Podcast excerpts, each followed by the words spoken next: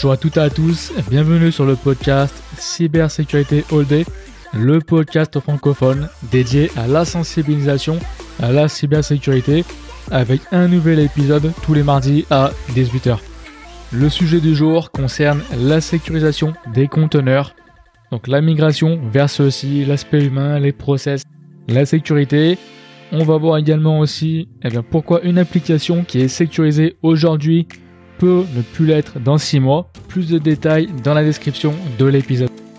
Tout ça avec mon invité Rachid Zarouali qui a monté sa propre structure Seven Sphere qui est aussi Docker Captain. Donc c'est un sujet qu'il connaît très très bien. Pour ma part, je m'appelle Michael Virgon. Je suis commercial dans le milieu de la cyber depuis quelques années et depuis récemment dans une entreprise qui augmente les performances cybersécurité des SOC et des SIEM. Mais avant tout, et vous connaissez la musique. Abonnez-vous au podcast si ce n'est pas déjà fait. Mettez-lui une bonne note. Également, abonnez-vous à ma newsletter. Chaque semaine, j'envoie du contenu additionnel associé aux thématiques des podcasts. Voici mon échange avec Rachid. Bonjour Rachid. Bonjour. Alors, pour le contexte, je t'avais contacté à la suite d'un talk que j'avais vu que tu avais fait à DevOps Rex sur la partie de sécurisation des conteneurs. Et aussi, en voyant sur ton profil LinkedIn écrit Docker Captain, je me suis dit que tu étais la bonne personne à qui parler. Avant que l'on commence, est-ce que tu peux te présenter rapidement, s'il te plaît? Bien sûr. Euh, donc, je m'appelle Rachid Zarwali. Je suis un indépendant depuis deux ans maintenant. Euh, j'ai monté ma propre structure qui s'appelle Seven Sphere et aujourd'hui, j'ai euh, différentes activités entre guillemets à mon arc. Une partie consulting. Donc là, je vais accompagner des entreprises, migration cloud, comment dire, prise en main des conteneurs, d'une mise en place d'une CI/CD, avec un aspect un peu plus euh, orienté sécurité, bien évidemment, ce qui a amené aussi le, du coup le talk que tu as vu. Mhm. Euh, à côté de ça, j'ai une autre activité qui est plus du coup de la formation classique. Donc là, on va être sur du Docker, Kubernetes, Terraform, ce genre de choses. Et, euh, et le dernier pan, c'est de l'enseignement, où du coup, j'interviens dans différentes écoles d'ingénieurs sur Lyon et sa région euh, sur des parcours, on va dire DevOps. Euh, et là, l'objectif, c'est plus de sensibiliser les, étudiants, les, les, apprenants, euh, justement à toutes ces technologies. Et du coup, de faire en sorte qu'au fur et à mesure de leur alternance, ils arrivent entre guillemets dans le monde de l'entreprise en étant un peu mieux préparés, un peu mieux outillés et ont déjà expérimenté, et, et, mis en place l'ensemble de ces technologies. Alors, avant de commencer et d'aller plus loin, et d'ailleurs tu en parles dans ton talk, c'est que tu fais bien la distinction entre ce que sont les conteneurs et les machines virtuelles. Oui. Donc est-ce que tu peux, s'il te plaît, expliquer la différence? Alors, entre, les, entre les conteneurs et les machines virtuelles, il y a, y a, un long débat et je pense que c'est un débat qu'on aura euh, pendant encore, encore pas mal d'années. Ce qu'il faut garder à l'esprit, euh, c'est que la machine virtuelle va, comme son nom l'indique, virtualiser l'ensemble du système d'exploitation et va s'appuyer sur une émulation du, du hardware qui se trouve en dessous. Donc on ne va pas présenter à cette machine virtuelle directement un vrai processeur, même si c'est possible dans certains cas, mais du coup on va émuler toute cette couche hardware. La, différence majeure entre cette machine virtuelle et un conteneur, c'est que dans le conteneur, on ne va récupérer que l'application et ses dépendances. Donc on va faire fi, entre guillemets, de tout ce qui normalement tourne dans un système d'exploitation classique. Là où ça rend le jeu un petit peu, euh, un petit peu rigolo, c'est que beaucoup de gens vont être amenés à te dire, oui, mais du coup, moi aujourd'hui, quand je prends un conteneur de base, bah, il s'appelle Ubuntu, il s'appelle Debian, il s'appelle Fedora, il s'appelle, il s'appelle CentOS.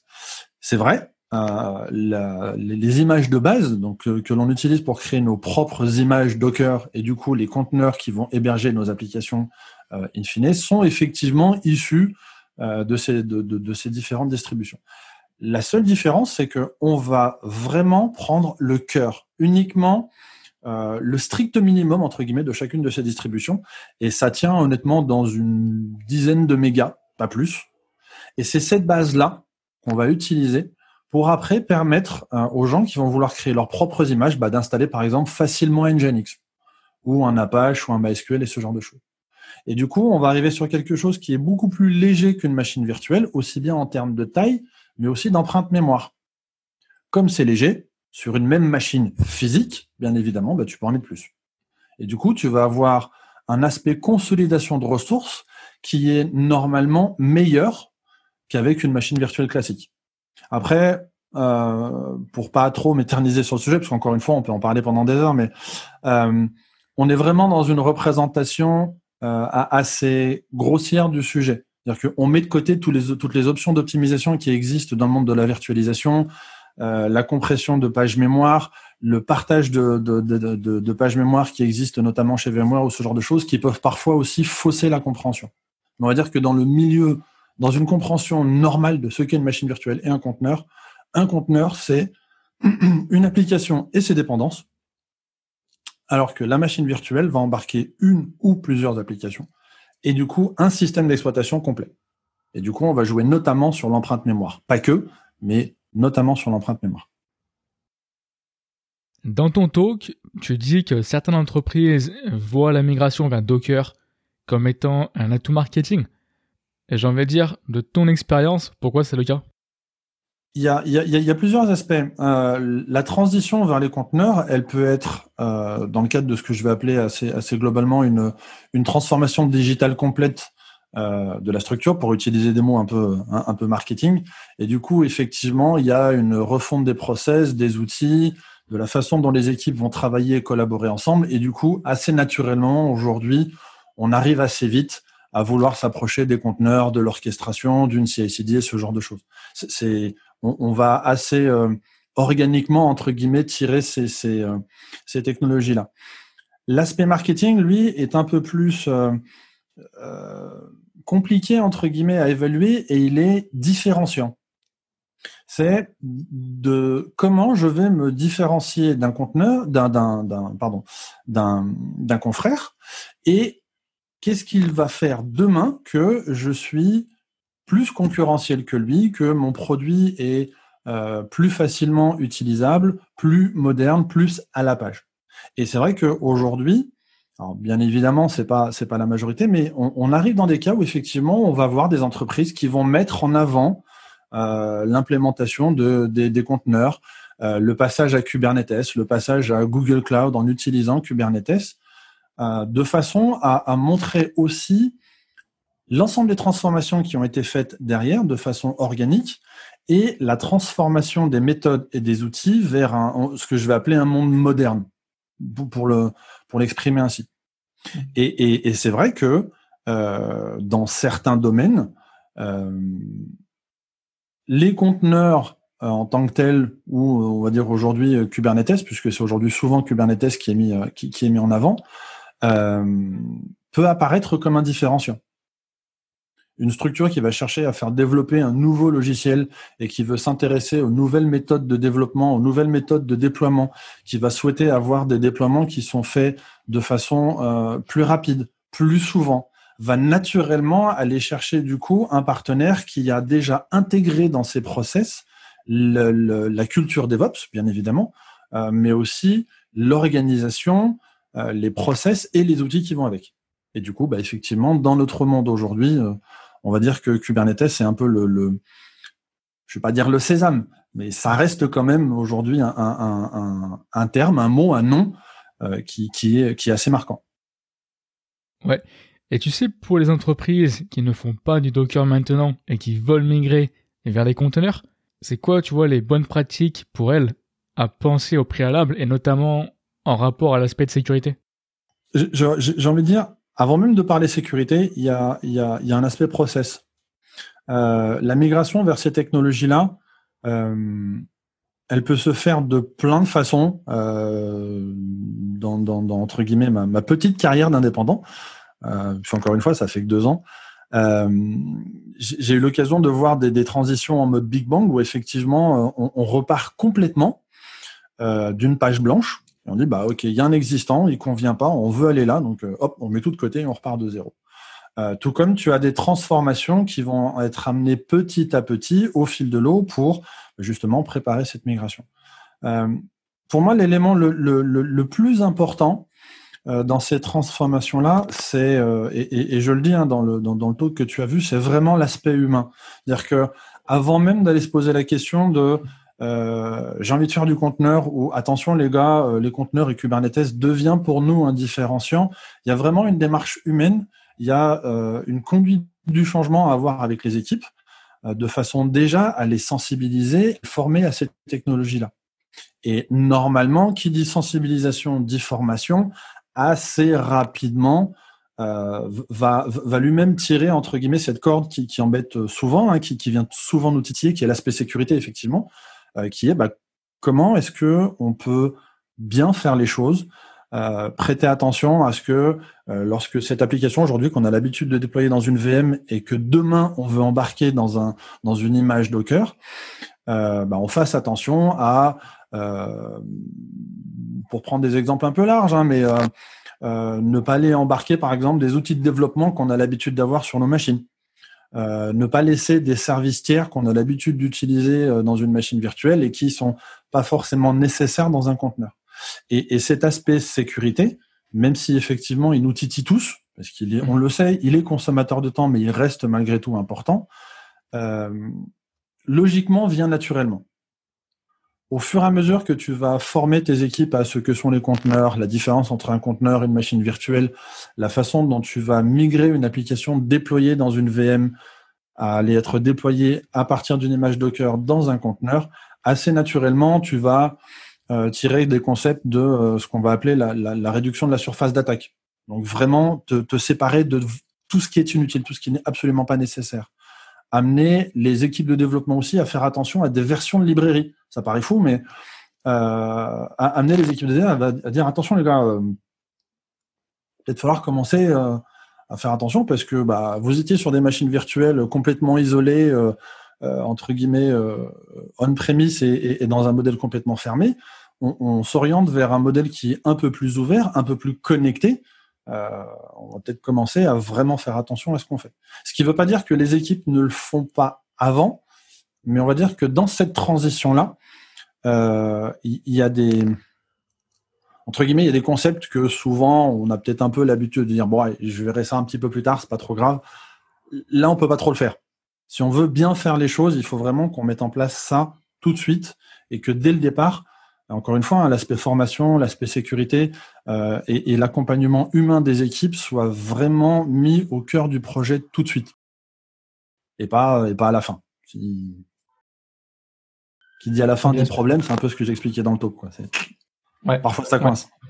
Et d'ailleurs, tu vois, pour rebondir sur un passage du talk dans lequel tu prends l'exemple de plusieurs personnes, il y a un passage que j'ai beaucoup aimé quand tu parles de Martine et tu dis une application, c'est pas parce qu'elle est sécurisée aujourd'hui qu'elle le sera dans six mois. Oui.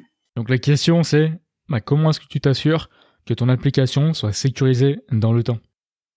Il y a, il y a, hum, alors effectivement dans le cadre de Martin c'était un, un, exemple parmi tant d'autres, mais euh, euh, on, on, a, on, on, entend souvent, je vais plutôt le dire comme ça, euh, on, on, entend, euh, on entend souvent dire à partir du moment où une application est déployée en production, elle est plus sécurisée. Ce qui, quelque part, est pas vrai, mais l'idée derrière est de dire à partir du moment où on a livré une version d'application, il y a de fortes chances qu'entre-temps, voilà, il y ait eu une vulnérabilité qui ait pu être découverte, quel que soit le niveau de l'application, quel que soit le, type de librairie, le type de langage, euh, le type de moteur de base de données qui vont être utilisés, ce genre de choses. Euh, et, du coup, effectivement, entre le moment où tu vas déployer ton application et le moment où, euh, euh, entre guillemets, euh, on va laisser passer quelques mois par exemple, il y, a ce qu'on appelle un drift, donc c'est vraiment un, décalage dans le temps qui va se faire, et dans ce décalage dans le temps, bah, il y a de nouvelles vulnérabilités qui peuvent apparaître. Une librairie, euh, pour prendre l'exemple de Kubernetes, Kubernetes, euh, bah, il y a des nouvelles CVE qui sont découvertes, donc il y a des nouvelles vulnérabilités qui sont découvertes. Ça ne veut pas dire que le produit est mauvais, c'est juste que le produit évolue. Et au fur et à mesure, bah, on va aller trouver une faille sur euh, une méthode d'authentification, sur, euh, je sais pas moi, une empreinte mémoire ou ce genre de choses. L'idée derrière de comment maintenir une application sécurisée, euh, je sais que j'insiste beaucoup, beaucoup là-dessus, mais c'est de l'humain. Euh, C'est-à-dire que euh, c'est pas parce que tu vas mettre un scanner de vulnérabilité dans ta CI/CD que tu vas utiliser des outils de qualité de code euh, et, et, et, euh, et, implémenter SonarQube par exemple pour aller chercher le fait que attention tu as utilisé cette librairie et cette librairie est plus maintenue que forcément ton ton ton ton process de développement et de déploiement sera sécurisé. C'est avant tout de l'humain et effectivement ces outils là, il y en a plein vont venir faciliter entre guillemets ce travail. Euh, quand tu vas typiquement euh, faire une évolution dans ton application, ça va passer par différentes phases. À un moment, tu vas passer par une merge request. Cette merge request peut et devrait d'ailleurs déclencher un, certain nombre de process. Et, et, dans ce pipeline, justement, à un moment, tu vas avoir différents contrôles qui vont être faits, dont des contrôles de vulnérabilité, de, de, de, de, version de librairie et ce genre de choses. Et à ce moment-là, cette information-là, assez logiquement, tu vas chercher à la remonter dans un backlog, backlog qui est remonté aux équipes de développement ou aux équipes opérationnelles si on parle d'une faille typiquement dans Kubernetes qui a été découverte et qui amène les, équipes euh, à devoir mettre à jour l'ensemble de la plateforme. Et après, ben, on revient de l'humain. C'est bien de mettre euh, une faille de sécurité ou une évolution dans un, dans un backlog, hein, c'est cool. C'est une première étape. Mais si tu n'as personne pour le traiter, c'est un peu dommage. Et cette démarche-là, euh, c'est une démarche infinie. Je, je, je, je l'ai dit dans le talk et c'est quelque chose que, que, que je dis souvent. Euh, la sécurité, c'est pas un, c'est pas un travail one shot. Euh, une application sécurisée, c'est pas one shot. Une application, elle est sécurisée aujourd'hui, oui, mais dans le temps, bah, les technologies évoluent, les versions évoluent et les choses peuvent bouger dans le temps. Il faut suivre les choses et euh, il faut du coup donner les moyens aux équipes de suivre et de faire évoluer les choses. Ça, c'est le monde des bisounours. Dans la vraie vie, on sait tous comment ça se passe. Euh, tu prends une application qui a été déployée en PHP 7.2 et on te dit, bah en fait, euh, il est end of life euh, aujourd'hui, la version la plus récente et celle qui est le plus apte à passer en production, c'est du PHP 7.4. On sait très bien comment ça se passe. C'est pas du jour au lendemain. Tu n'appuies pas sur un bouton et hop, tu as fait ta migration. Euh, très souvent, on va utiliser des frameworks PHP pour aider les équipes de développement à mieux développer leur application et, et à simplifier leur travail. Est-ce que ce framework lui-même a été mis à jour? Est-ce que les modules que nous-mêmes nous avons développés au-dessus de ce framework vont supporter ces évolutions? C'est vraiment un travail qui est très important, qui peut effectivement être consommateur de temps, c'est vrai. Et c'est là où l'outillage va aider. Plus on va prendre ça en amont et plus on va s'outiller correctement. Euh, euh, je parle souvent d'outils comme Claire, comme Trivi, des outils comme SonarQube par exemple ou, ce genre de choses. Ces outils-là vont vraiment venir faciliter ce travail de recherche, euh, de, de, de, prise en compte justement de, de, ces vulnérabilités. Une CI/CD, si elle est bien montée, et aujourd'hui il y a beaucoup, beaucoup, beaucoup de façons euh, et, de process pour le faire correctement et, dans, le bon ordre, euh, bah, une montée de version, c'est un pipeline dans ta CI/CD. Et dans ce pipeline, bah, tu vas tester l'ensemble des fonctionnalités de ton application, l'ensemble des montées de version des différents modules, et à un moment, tu peux dire, OK, mon passage de 7.2 à 7.4, oui, non. Et en fonction de ce que va remonter ton pipeline comme différentiel et ou comme, euh, bug, bah, les équipes de développement vont pouvoir prendre ça dans leur workflow euh, de développement, leur organisation, leur process et pouvoir après faire leur analyse. OK, le passage de 7.2 à 7.4, bon, ça va, ça se fait assez facilement. On a deux, trois petits modules à corriger et ça va le faire. Ou au contraire, se rendre compte que, bah, en fait, il faut revoir toute la profondeur. Donc, c'est vraiment un métier. Euh, et c'est vrai qu'aujourd'hui, on vit dans un monde qui est de plus en plus connecté et donc on se, euh, on s'expose de plus en plus. Et naturellement, ce travail, même s'il est important, euh, coûteux en temps, c'est vrai, bah, il devient aujourd'hui de plus en plus important. Juste pour finir, si tu prends l'exemple de Decathlon, par exemple, euh, ou, ou d'autres structures, mais enfin, on, on, a régulièrement des choses comme ça qui sont découvertes où euh, eh ben, on a laissé traîner euh, des clusters Elasticsearch euh, voilà, qui sont ouverts sur l'internet ou ce genre de choses. On a euh, découvert des clusters Mongo sur lesquels on peut aller choper toutes les données qui sont derrière. C'est pas parce que les équipes ne veulent pas bien faire les choses. C'est peut-être qu'il y a un manque de process, c'est peut-être qu'il y a un manque d'outillage, c'est peut-être un manque de temps, ou c'est tout en même temps. Et c'est pas parce que demain tu vas poser Trivi ou SonarCube que comme par magie, c'est bon, je suis sécurisé et à chaque, euh, à chaque release, c'est bon, je suis tranquille, tout va bien. Désolé, petite pause de forceur. Si vous aimez le contenu, s'il vous plaît, abonnez-vous au podcast, mettez-lui une bonne note. Également, abonnez-vous à ma newsletter. Et aussi, si vous le pouvez, donnez-moi un coup de main pour faire grandir celui-ci et parlez-en autour de vous. Je vous remercie. Absolument. Et d'ailleurs, là, tu parlais de Decathlon. Alors moi, je connais pas ce cas, Qu'est-ce qui s'est passé exactement? Si je dis pas de bêtises, il y a eu des, un, il y a un service qui a été découvert, hébergé. Euh, alors, je vais faire attention à ce que je dis puisque ma mémoire est, est, ce qu'elle est.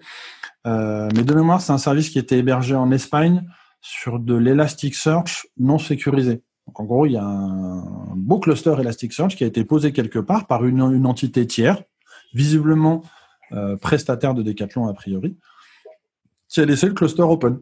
Pas d'authentification, euh, pas de sécurité d'accès, pas de filtrage, rien petit peu compliqué. Après, je sais qu'il y a eu un certain nombre de données assez euh, délicates entre guillemets, je crois, qui ont été euh, qui, ont été euh, identifiées. je crois que c'est The Register, il me semble, qui avait écrit un article là-dessus, qui, décrivait effectivement le fait que bah, ce prestataire avait peut-être manqué un petit peu de, de, bonnes pratiques, on va le dire comme ça. Ok. Et justement aussi dans, le, dans le talk, hein, tu mentionnes bien effectivement que voilà, le cloud, hein, finalement, le cloud partagé, en fait, il n'est pas forcément, euh, il est pas forcément sécurisé, on va dire quoi. C'est aussi un. Euh, c'est ce que je dis dans ce que je dis effectivement dans mon talk, c'est je reprends une phrase qu'on voit souvent, c'est in cloud we trust. Euh, et, et, et c'est malheureusement quelque chose que l'on entend, que j'ai déjà entendu, euh, et qui dit oui, je vais dans le cloud, donc tout va bien se passer et je vais être sécurisé. Euh, le cloud, c'est très bien euh, et, ça, offre plein de services.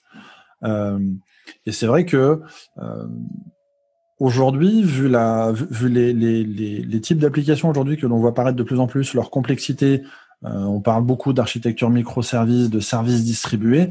Bah, bien évidemment, si tu demandes à des équipes de monter tout ça dans leur propre data center on-premise, c'est faisable, il n'y a pas de souci, mais encore une fois, c'est une question de temps et de coût. Coût humain, logiciel, matériel. Et c'est vrai que, euh, on va dire, les, principaux cloud providers aujourd'hui euh, ont, cet avantage-là de te fournir l'ensemble de ces services managés. Un service qui est managé, euh, c'est la fourniture du service. J'aime bien, pour prendre une image peut-être un, un grand écart. Euh, quand tu fais livrer un paquet par UPS, euh, tu as plusieurs niveaux. Et en fonction du niveau de service que tu vas demander à UPS, bah, soit ils arrivent chez toi, ils le posent devant chez toi, soit ils arrivent chez toi et ils te demandent une signature express, euh, et, ainsi de suite. Le, le cloud, c'est un peu ça. C'est-à-dire qu'on t'offre un service managé qui a été monté pour être naturellement sécurisé maintenu, ne pas avoir de, failles de sécurité sur le, service qui était offert. Euh, et du coup, ça implique effectivement des mises à jour qui vont être faites sur ce service euh, et sur lesquels tu es régulièrement euh, tenu au courant par ton cloud provider. On va faire une mise à jour sur euh, euh votre cluster MySQL. des patchs de sécurité vont être appliqués sur un, un, ensemble de services que vous utilisez, ainsi de suite. Pour autant, ce cloud provider n'a pas la connaissance de ce que tu y déploies en termes d'application, en termes de données, n'a pas la connaissance de euh, ton métier, des clients avec qui tu travailles, de la façon dont tu travailles avec ces clients. Et, là où j'insiste beaucoup, c'est le cloud provider est là pour te simplifier tout un tas de choses, te fournir des moteurs MySQL prédisponibles, un cluster Kubernetes managé, euh, des bases de données MongoDB, euh, des services d'IoT et ce genre de choses. Mais comme il ne sait pas la façon dont toi tu as besoin de d'exploiter ces services, euh, il n'a pas forcément la capacité entre guillemets de de, de, pousser l'ensemble des pratiques de sécurité, comment dire, évoluer, si je peux le dire comme ça, mhm. euh, pour faire du filtrage réseau. Il va pas aller faire du filtrage réseau tout de suite si c'est pas la façon dont tu vas utiliser ton service. Et cette partie-là, souvent, on a tendance à l'oublier. Et en fait, c'est cette partie-là qui incombe aux équipes qui demain disent, bah, je veux aller dans le cloud. Donc oui, le cloud, c'est très bien. Ça simplifie plein de choses. Euh, mais il faut pas oublier qu'un cloud provider ne sait pas ce que vous allez faire de son service, ne sait pas la façon dont vous allez l'utiliser, euh, le type de données que vous allez vouloir injecter, l'interfaçage avec des services tiers que vous allez faire. Et c'est de la responsabilité entre guillemets du client qui va aller consommer ces services, bah, effectivement de faire attention à cet aspect sécurité. C'est pour ça qu'effectivement cette phrase de euh, In cloud we trust, parfois elle m'agace un peu. Et encore une fois, pour finir là-dessus, le, le, on dit parfois ouais, mais c'est pas de ma faute, euh, c'est la faute de Google, c'est la faute d'Amazon, c'est la faute d'Azure ou autre. Non, c'est un cloud provider vous offre un service managé. À vous de savoir ce que vous voulez en faire, de comprendre aussi comment il fonctionne et de d'implémenter des règles de sécurité métier et aussi d'infrastructure qui vont vous permettre de sécuriser vos données. Ne laissez pas euh, euh, je vais prendre un exemple que, bah, dont j'ai parlé justement dans ce fameux talk, c'est euh, ne laissez pas les API de management de votre cluster de Kubernetes ouvertes. C'est un, exemple fou, mais on a déjà vu des failles de sécurité sur des vieilles versions de Kubernetes, heureusement aujourd'hui, euh, où effectivement bah, tu pouvais te connecter en anonyme au cluster. Un petit peu délicat. Donc voilà, c'est vrai que tu, l'as vu, hein, tu, vu dans le talk, c'est mhm. L'aspect sécurité est pour moi important parce que il y a beaucoup de choses qu'on peut résoudre très en amont en, appliquant des, règles saines et simples. On n'a pas besoin d'être à peine testeur euh, euh, pour, pour, mettre en place ça. Si, on fait attention à ce qu'on fait et si euh, on se pose les bonnes questions ou on se fait accompagner par les personnes qui ont l'expérience pour poser les bonnes questions, on peut assez facilement se prémunir de on va dire 80% des problèmes de sécurité qu'on peut avoir. C'est pas magique, mais c'est quand même 80%. Il te reste effectivement les 20%, on sait que c'est les plus durs, et ces 20%-là, c'est les 20% de ton métier à toi. Alors, pour la dernière partie du podcast, je vais encore te citer de nouveau, puisque dans ton talk, tu dis que la sécurité doit être l'affaire de tous. Donc, dernière question, j'ai envie de dire, selon toi, eh ben, comment est-ce que tu influes une culture sécurité dans une entreprise? Comment est-ce que tu fais pour que tout le monde se sente concerné par cette espèce le, meilleur exemple que j'ai en tête, euh, alors il est double. Il y a un aspect organisationnel de la structure et il y a un aspect euh, utilisateur final. Euh, c'est la réutilisation des mots de passe. Une règle simple est quand vous changez votre mot de passe, par exemple, de messagerie Outlook, alors on sait qu'aujourd'hui, une messagerie euh, euh, entre guillemets Office 365 ou Gmail, euh, quand elle est gérée par la structure, la structure du coup et l'équipe sécurité ou la personne en charge de la sécurité va mettre en place un ensemble de règles qui vont te forcer à avoir un mot de passe entre guillemets suffisamment fort. Bah, une des premières règles, c'est ne pas réutiliser ce mot de passe-là comme étant le mot de passe de votre compte bancaire. C'est euh, faire attention à euh, euh, ne pas laisser ouvert votre poste informatique alors que vous êtes parti déjeuner. Tu, l'as peut-être vu dans certaines structures. Moi, il y a certaines structures où je suis passé. Au début, c'est rigolo, hein, c'est un peu le bizutage. C'est euh, as des gens qui, arrivent dans la structure, quel qu'il soit, et qui, bah, effectivement, justement, ont malheureusement pas été accompagnés dans cette démarche. Et ça arrive au moins une fois. tu pars déjeuner et paf, la, la machine, tu as oublié de la verrouiller. Et bizarrement, tu un petit mail qui part à toute la boîte et qui fait demain, je ramène le petit Dave. Bon, voilà. c'est ces choses-là. Oui, la sécurité, c'est l'affaire de tous. Euh, c'est pas que l'affaire des développeurs, c'est pas que l'affaire euh, euh, entre guillemets des équipes DevOps ou de l'infogérant ou du cloud provider. Chacun a sa part à jouer. Euh, et, encore une fois, il y a des choses simples. Un, autre exemple qui est complètement côté utilisateur, euh, on, le voit, hein, c'est l'ensemble des attaques de phishing qu'on voit malheureusement souvent, c'est quand on reçoit un mail, malgré toute la qualité de la configuration que les équipes peuvent mettre en place et, la puissance du produit, bah, il peut arriver un moment que dans ta boîte mail, tu aies un mail qui soit un petit peu trop bien fait, euh, tu fais pas attention à qui est l'expéditeur. On te dit voilà, euh, clique euh, sur le rapport que je viens de t'envoyer et, on sait ce qui se passe derrière.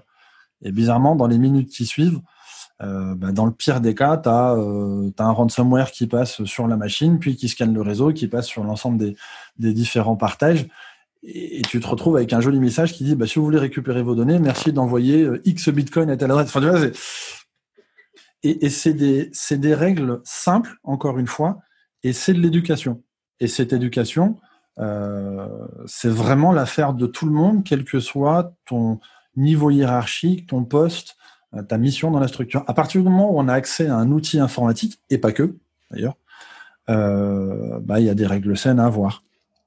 ne pas laisser entrer n'importe qui dans la structure, ça paraît dingue, euh, mais le social engineering aujourd'hui revient en force, déjà bien présent, et on voit assez régulièrement des exemples euh, d'attaques entre guillemets de social engineering qui sont vraiment vraiment très évolués. Aujourd'hui, le maillon faible c'est l'humain. On le sait tous, euh, on n'est pas des machines et quand même les machines ne sont pas parfaites. Le maillon faible c'est l'humain. Donc éduquons-nous tous ensemble et pas chacun de notre côté. Euh, et, effectivement, euh, bah, c'est par le partage, c'est par euh, le, comment dire le suivi de règles simples de bonnes pratiques que, encore une fois, on va pouvoir faire attention à ça. Ça a l'air d'être simple hein, ce que je dis, mais je suis vraiment conscient que ça l'est pas. Que encore une fois, c'est pas des choses qu'on fait en se levant un matin en disant, eh, c'est bon, allez hop, j'ai envoyé un mail à toute la boîte. Voici les 10 bonnes règles de sécurité. Et je sais qu'à partir de midi, mes 350 collaborateurs vont tous les respecter à la lettre. On sait comment c'est dans la vraie vie. On sait que c'est pas le cas. Mais il faut bien commencer quelque part. Et, ce quelque part, bah, c'est nous, êtres humains. Effectivement, c'est la conduite du changement, c'est accompagner, c'est former les gens. Ça paraît dingue, mais c'est former les gens à euh, ce que je disais tout à l'heure, faire attention à ne pas réutiliser un mot de passe et expliquer aux gens, avec des mots simples euh, et avec des exemples concrets, le, risque que ça peut apporter. Euh, on, peut en, enfin, on peut en parler pendant des heures, mais c'est vraiment. C'est un sujet qui me tient beaucoup à cœur parce que parce qu'on voit beaucoup de choses et, et souvent on se dit c'est dommage. Enfin voilà, euh, c'est des choses qu'on aurait pu euh, mieux traiter. Et, et, et, euh, on dit souvent avec des si je mets Paris en bouteille, bah, l'expression elle parle toute seule, hein, c'est vrai. et plutôt que de se dire ah et si on avait fait ça, bah effectivement essayons de essayons de former les gens. On peut pas demander aujourd'hui, vu la puissance des outils informatiques et, vu et, vu l'évolution qui est derrière, à tout le monde d'avoir une maîtrise de l'outil. Chacun a son métier et aujourd'hui, on utilise tous l'outil informatique. Donc, bah, chacun a sa hauteur, a sa mission, a euh, son travail dans la structure. Bah, faisons attention à ce qu'on fait. On va pas prendre la clé USB qu'on nous a filée un jour dans un salon dans lequel on te dit euh, tiens euh, regardez vous allez voir on a mis une vidéo elle est super sympa. Ou que tu trouvé par terre sur le parking dans le par exemple. Encore une fois c'est des gestes simples mais s'il y a personne pour accompagner ces gestes avec des exemples simples, bah, les gens ne les comprennent pas. Et si les gens ne les comprennent pas, je vois pas comment est-ce qu'ils peuvent les appliquer. C'est pas possible. Ok. Bah, écoute, en tout cas, je te remercie hein, pour, je euh, ton temps aujourd'hui. C'était un plaisir pour moi. Et puis, euh, je te dis à une prochaine. À très bientôt. Au revoir. Merci. Au revoir. J'espère que vous avez aimé le contenu de cet épisode. Si c'est le cas, s'il vous plaît, abonnez-vous au podcast, mettez-lui une bonne note et si vous souhaitez plus de contenu additionnel chaque semaine, sachez que j'ai une newsletter. Vous trouverez le lien dans la description de l'épisode. Aussi, s'il vous plaît, aidez-moi à faire grandir le podcast en en parlant autour de vous. Vous pouvez aussi suivre la page LinkedIn Cybersécurité All Day et m'envoyer une demande de connexion à Michael Virgon. Dans tous les cas, je vous remercie et puis passez une bonne semaine.